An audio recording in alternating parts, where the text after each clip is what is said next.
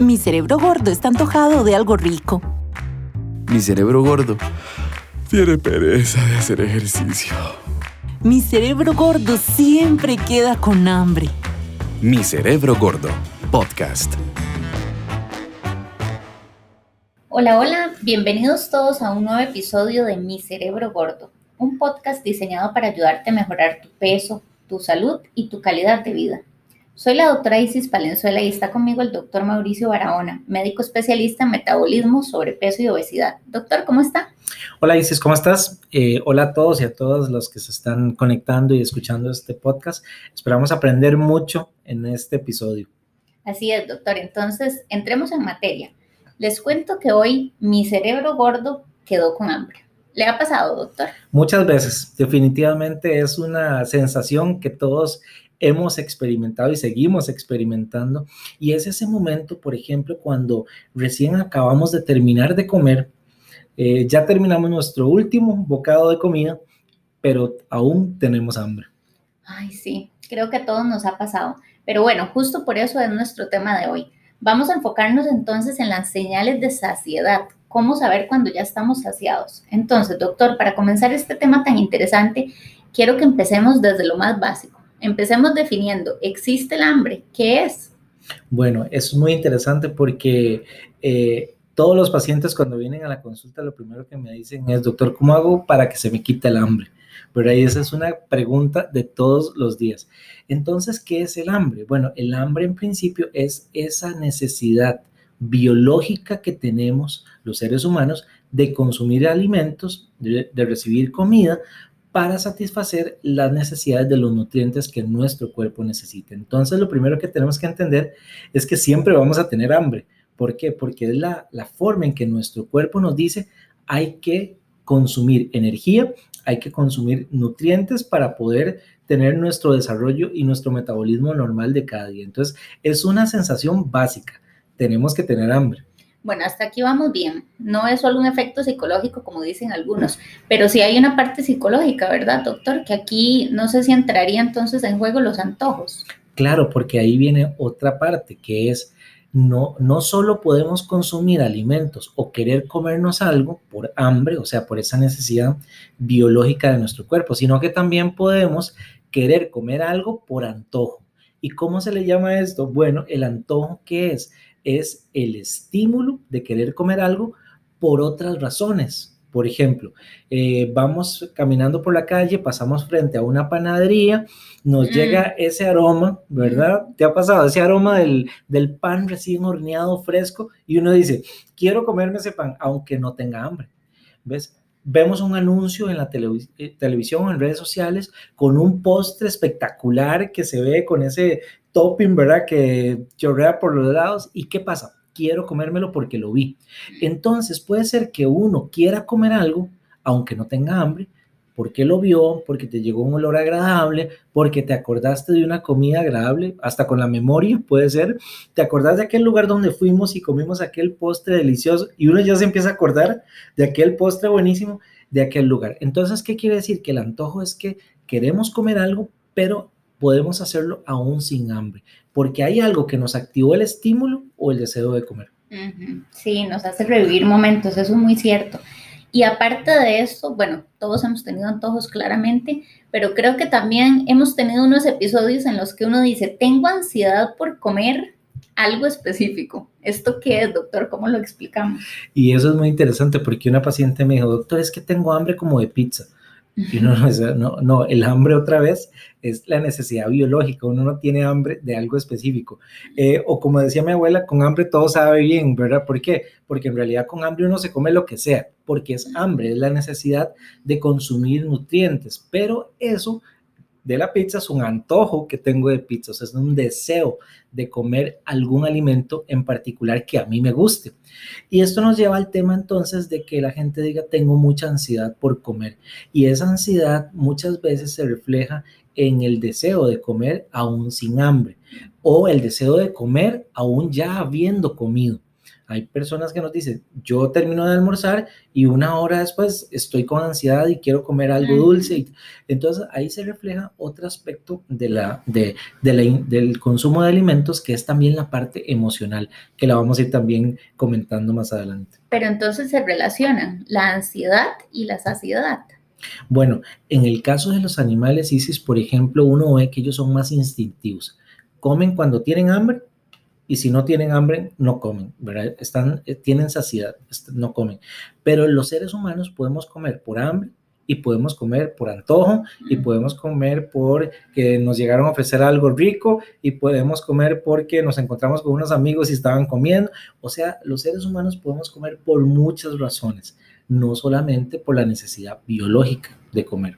Ok, está muy interesante este tema, pero necesitamos seguirle sacando Vamos otra vez entonces a la saciedad, doctor. ¿Podríamos decir que la saciedad es lo mismo que no tener hambre? Bueno, eso es muy interesante porque uno podría pensar que entonces, si yo tengo ansiedad, por ejemplo, que comentabas ahora, ¿qué sería lo opuesto? Lo opuesto sería tener saciedad. Pero resulta ser que muchas veces la saciedad no es necesariamente la ausencia de hambre, sino eh, es, es, una sensación más completa o más integral de saber no solo que ya comí, sino que quedé satisfecho con lo que comí y lo otro es saber que comí lo adecuado. Y eso en conjunto genera mayor efecto o mayor sensación de saciedad. No solo que ya comí, porque como te comentaba ahora, muchos pacientes me dicen, ya comí, ya almorcé y aún así tengo ansiedad y quiero seguir picando cosas. Entonces la sensación de saciedad es una sensación más integral. Tiene que ver con que realmente estemos satisfechos de haber comido y a gusto de haber comido. Muy bien. Bueno, mi cerebro gordo quiere sentirse saciado. ¿Cómo lo logro, doctor? ¿Cómo hago que mi cerebro gordo alcance esa sensación en el que hay saciedad? Bueno, precisamente eh, cuando hablamos de cómo alcanzar la saciedad, eh, vemos que la mayor parte del día nosotros tenemos hambre la mayor parte del tiempo durante un día normal, las personas están con hambre y algunos ratos del día tenemos saciedad. ¿Cómo hacemos para que esos momentos de saciedad sean mayores? Bueno, aquí tenemos que entender, lo primero es cómo ocurre la saciedad. Por ejemplo, en este momento vamos a almorzar y resulta ser que solo el hecho de sentarme, por ejemplo, a la mesa y ver mi plato de comida ya empieza la primera etapa de la saciedad, que es justamente la etapa sensorial. ¿Qué significa esto? Cuando nuestros sentidos, por ejemplo, mis ojos están viendo mi plato de comida y eso ya es una señal que le dice a mi cerebro, aquí está la comida que vamos a comer. Esto ya desde ese momento mi cerebro está recibiendo una señal de saciedad y esto es sumamente importante, ponerle atención al momento de comer. Sí, recuerdo haber estudiado o en algún curso haber comentado la importancia de ver estas etapas de la saciedad y es que esto se relaciona mucho a los hábitos que tenemos, ¿verdad? Por ejemplo, usted acá nos está comentando la importancia de sentarnos, ver el plato, dedicarnos un espacio a comer.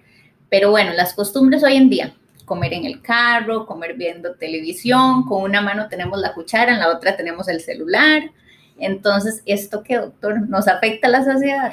Claro, porque vean que esta primera eh, etapa sensorial va en que nuestros sentidos, la vista, el olfato, el gusto, detecten que vamos a comer, que le digan a nuestro cerebro, ya es el momento de comer. Claro, voy comiendo en el carro, eh, pasé a una, a una comida rápida, me dieron la comida en una bolsa, para empezar ni la veo, solo meto la mano en la bolsa y saco lo que me voy comiendo. Además tengo que ir conduciendo mi vehículo, ¿verdad? Y voy escuchando algo en la radio o algo de música o lo que sea. O sea, voy, mi, mi cerebro está recibiendo muchos estímulos en ese momento y no está concentrado en que estoy comiendo. Y aparte ni siquiera estoy viendo lo que me como. Pero esto lleva práctica, doctor. No es fácil llevar la manivela con una mano y la otra la comida de bolsa. Y además responder un mensaje de texto que te llegó. Esto es un arte. Esto requiere habilidades múltiples. Exacto. Totalmente. Y, ese es un problema porque entonces yo me como la comida, ojalá tenga mucha hambre, ahí sí, ojalá tenga en ese momento mucho hambre y pasé al primer lugar que me encontré y compré la comida, me lo dieran en esa bolsa y yo entonces simplemente estoy sacando de la bolsa mientras llego eh, al lugar de destino donde voy y simplemente cuando me doy cuenta ya me comí todo en unos pocos minutos y entonces no hubo esta etapa sensorial. Eso va a hacer que ya no tengamos una buena saciedad. Okay. Luego de esto viene la segunda etapa, que es la etapa que llamamos cognitiva, que es ahora sí también, además de que ya vi la comida, ya empecé a comer, y ya empiezo a, disfrutar del momento de comer, ya empiezo a probar los sabores de la comida, ya empiezo a probar las texturas, ya empiezo a ver que esta parte tiene una salsa, que esto tiene eh, este corte, que esto tiene este color, y empiezo ya a mezclar también los sabores en mi boca y eso ya me empieza a generar otras señales que van a mi cerebro para decirle a mi cerebro, ya estamos comiendo, estamos disfrutando también del momento de comer. Esta etapa me parece sumamente importante porque se me viene a la mente lo de disfrutar la comida. ¿Cuántas veces no nos ha sucedido que podemos estar comiendo un alimento que nos encanta, que tal vez eh, llevó preparación, pero lo empezamos y lo terminamos y no nos dimos cuenta. Tal vez estamos comiendo demasiado rápido y ni siquiera hemos notado que estamos consumiendo. Al final empezamos, agarramos el celular o lo que sea que estamos haciendo y se terminó en el plato, no hay nada. Entonces, ¿qué pasa también con esto? Cuando comemos así tan rápido que ni nos damos cuenta que comimos. Y ahí señalas un punto súper importante en esta segunda etapa cognitiva, que es la velocidad para comer. Y aquí un, consejo que le damos siempre a las personas es, eh, cuando tenemos comida en la boca, estoy masticando esa comida en mi boca y resulta que ya me voy a llevar un segundo bocado y todavía tengo alimento que no he terminado de masticar, no he terminado de tragar, estoy comiendo muy rápido. Siempre. Estoy comiendo muy rápido. Eso significa que, eh, y hay personas que se pueden llevar hasta dos o tres bocados de alimento a su boca cuando ni siquiera se han terminado de tragar el primero. Sí, yo creo que aquí también el tema laboral ha venido como a tener cierta culpabilidad, porque al final nos hemos acostumbrado a que tenemos X cantidad de minutos para comer y entonces comemos tan rápido que ni siquiera lo notamos, como usted dice, va una cucharada tras otra y no estamos viviendo esa experiencia cognitiva de que estamos comiendo, de que nos estamos alimentando. Claro, por ejemplo, eh, cuando han pasado muchas horas sin comer, llegas a comer con mucha hambre, es más probable que comas más rápido. Cuando estás distraído, como lo decías, cuando hay poco tiempo en las jornadas de trabajo, por ejemplo, también cuando la gente se lleva su comida al escritorio y a la par de su computadora está comiendo. Es decir, todos estos factores hacen que esta segunda etapa cognitiva de la saciedad no sea efectiva, no se dé eficazmente. Comer muy rápido, casi que tragar los alimentos sin masticarlos y sobre todo el punto que decías, la clave es disfrutar de comer. Si uno no disfruta de ese momento de comer, la señal de saciedad va a ser más baja. Por el contrario, cuando yo disfruté de mi comida y como tú decías, esto me encantó, esto estaba delicioso, lo disfruté un montón, mi cerebro va a tener mucho más saciedad. Excelente. Mi cerebro gordo suele querer comer rápido, pero aquí tenemos una tarea. Vamos a tratar de masticar más. Tenemos que entrenarlo más. Exacto, seguimos aprendiendo y trabajando. Pero también, doctora, ahorita que hablamos de este tema de la masticación, hay una parte importante que no se nos puede escapar. Hay parte de la digestión en la masticación, en la saliva, en, mezclar los alimentos con nuestra saliva. Entonces, esto también es importante en este tema, ¿no? Claro, y aquí aprendemos que, vamos a aprender a continuación que hay cosas que ya nuestro cuerpo tiene y que no las estamos usando.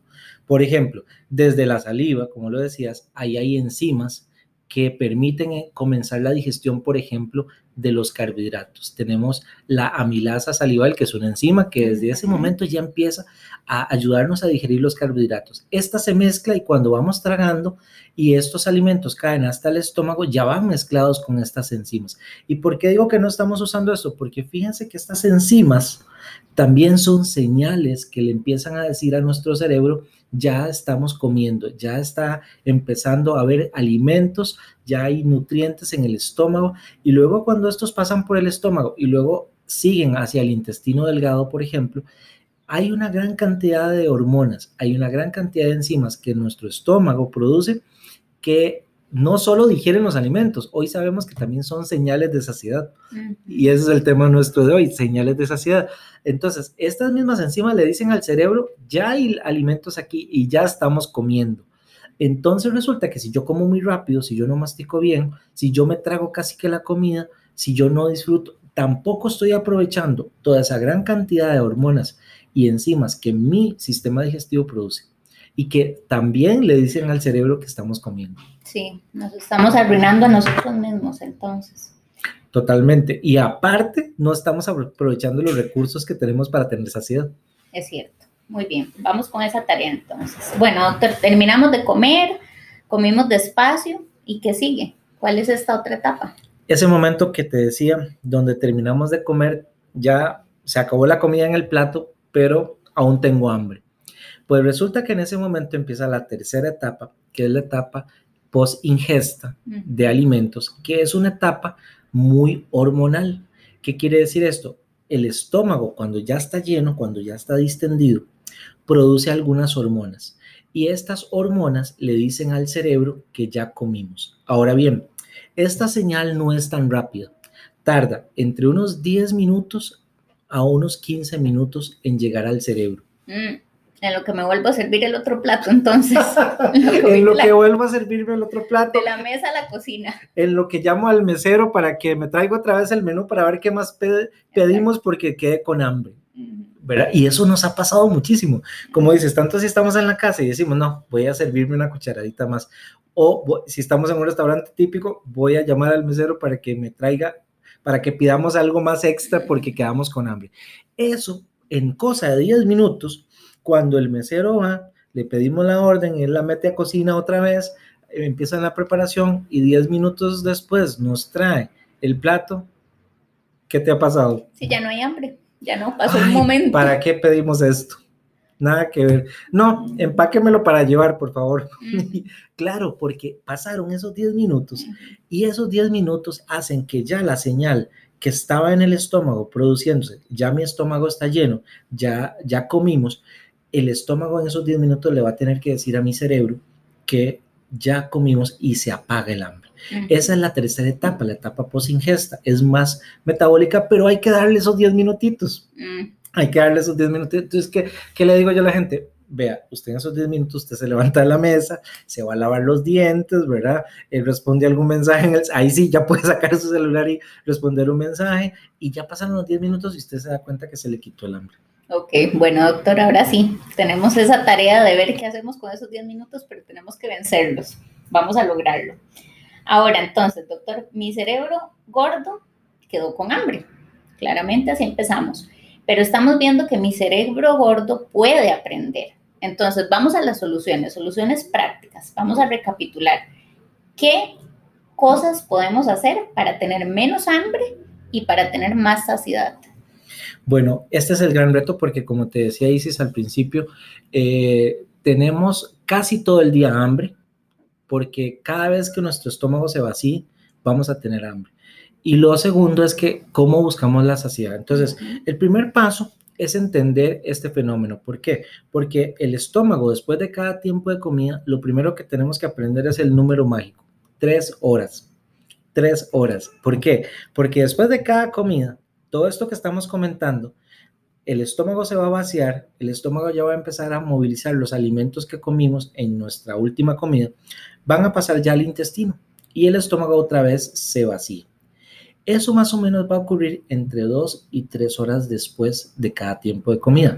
¿De qué depende? Depende mucho también del tipo de comidas que consumiste. Por ejemplo, cuando comemos más proteínas, cuando comemos más vegetales que tienen más fibra, el vaciamiento del estómago es más lento. Por el contrario, cuando tomamos más eh, alimentos líquidos, por ejemplo, yo me como, me, voy a tomar un batido de, helado, por ejemplo, más líquido, y que tiene más carbohidratos, eso hace que el estómago se vacíe más rápido. Pero en un promedio vamos a hablar de tres horas. ¿Ves? Entonces, en esas tres horas, mi estómago se vacía y ¿qué va a pasar?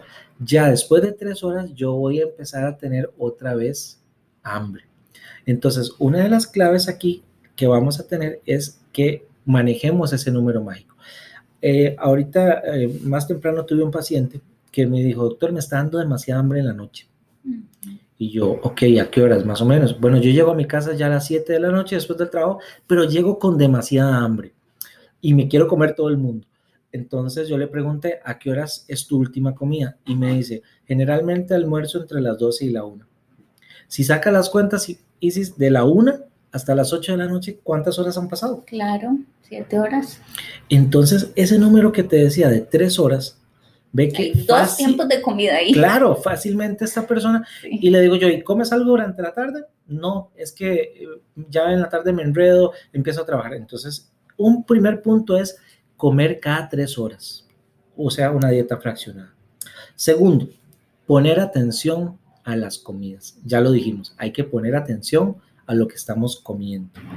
Tercero, comer alimentos justamente que nos den más saciedad. Por ejemplo, alimentos altos en proteínas, alimentos altos en fibra, alimentos bajos en azúcares nos van a dar más saciedad. Perfecto. Que aquí, doctor, nada más un, un paréntesis para explicar un poquito. Estos alimentos ricos en proteínas podría ser como el huevo, la carne, el pollo, pescado. Este tipo de alimentos son los que nos van a ayudar más, ¿no? Sí, ahí podemos utilizar tanto proteínas de origen animal como proteínas de origen vegetal. Por ejemplo, en las comidas principales, lo que tú decías, carnes, pollo, pescado. eh, en el desayuno, por ejemplo, podemos usar huevos, quesos, por ejemplo, que se nos generen eh, es más saciedad. Y también en algunos casos, por ejemplo, utilizamos a veces semillas, aunque con las semillas hay que tener siempre la precaución del contenido de grasa que puedan tener. Pero sí, el principio es alimentos altos en proteínas y alimentos altos en fibra. Frutas y vegetales sumamente importante. Muy bien. Al final todo conduce a que queremos disfrutar de comer. Ese es otro punto muy importante. Otro consejo, disfrute del momento de comer. Comer es un momento que nos da también, aparte de energía, aparte de nutrientes, nos da placer, el placer de comer.